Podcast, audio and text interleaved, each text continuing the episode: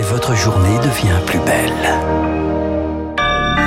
Il est 9h sur l'antenne de Radio Classique et voici le journal incontournable, tout ce qu'il faut savoir pour débuter la journée avec Augustin Lefebvre. il est temps de mettre fin à la guerre. Déclaration de Volodymyr Zelensky en visioconférence au G20 quelques jours après la reprise de la ville stratégique de Kherson où il était en fin de journée.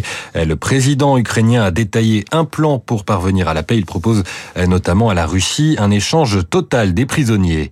Le géant des EHPAD Orpea présente ce matin un plan de transformation. Objectif sortir de la tourmente provoquée par les révélations sur les mauvais traitements de ses pensionnaires.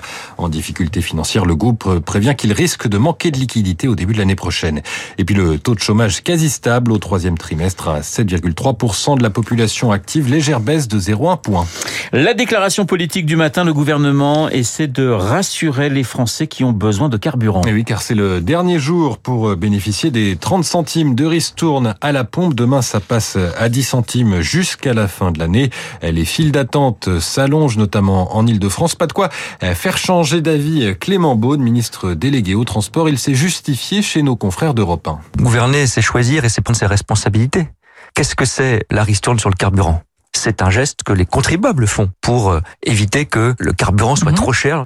On a pris ces mesures. Ça a coûté plus de 7 milliards d'euros. On l'assume. Il faut en sortir progressivement parce qu'on va pas vivre tout le temps avec une ristourne sur le carburant prise en charge par le contribuable. Et plus généralement sur l'inflation, le ministre estime qu'on est loin d'un tsunami évoqué par euh, Michel-Édouard Leclerc des grandes surfaces du même nom. Il assure que le gouvernement va continuer à soutenir les plus modestes dans les mois qui arrivent.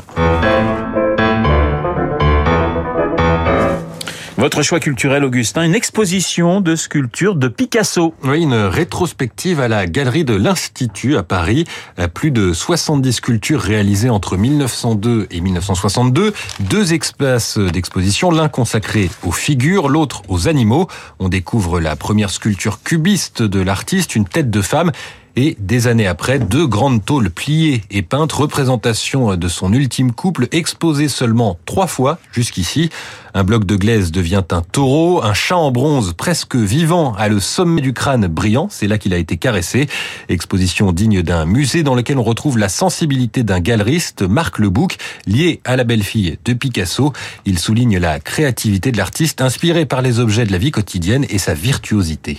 Il était tellement doué la Guenon est constituée de deux voitures appartenant à son fils Claude, pour ce qui concerne la tête et le corps avec une jarre qui représente le corps complet.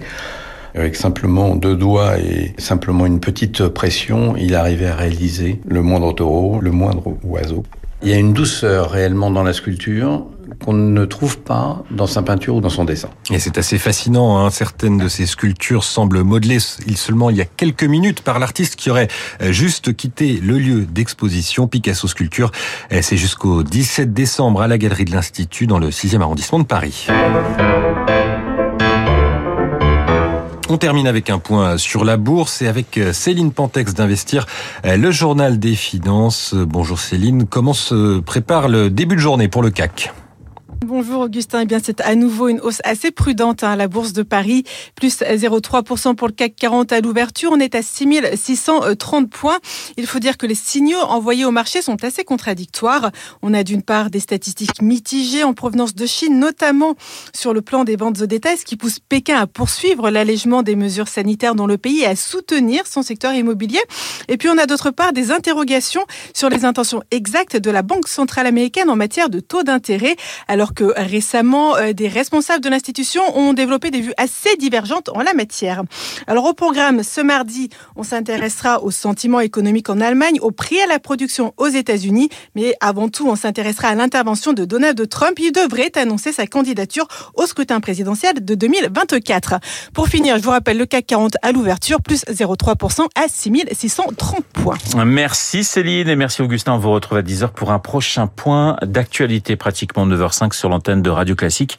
L'heure de retrouver Franck Ferrand. Bonjour Franck. Bonjour Renaud, bonjour à tous. Nous allons parler du dernier orléaniste. Oui, on va parler d'un personnage qui aurait pu faire basculer le régime en France.